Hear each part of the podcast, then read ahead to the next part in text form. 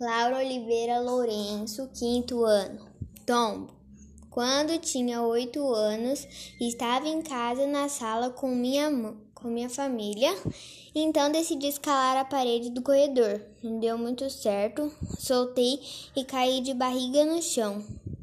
Cortei o queixo. Quando minha mãe olhou para ver o que tinha acontecido, eu estava caída no chão.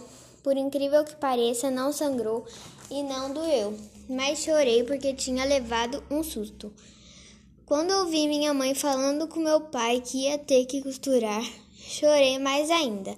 Quando che chegou nossa vez no hospital, eu não queria ir. Gritei mais que os bebês que estavam tomando vacina, pois doeu muito. Chegando em casa, tinha comida, mas eu não consegui comer.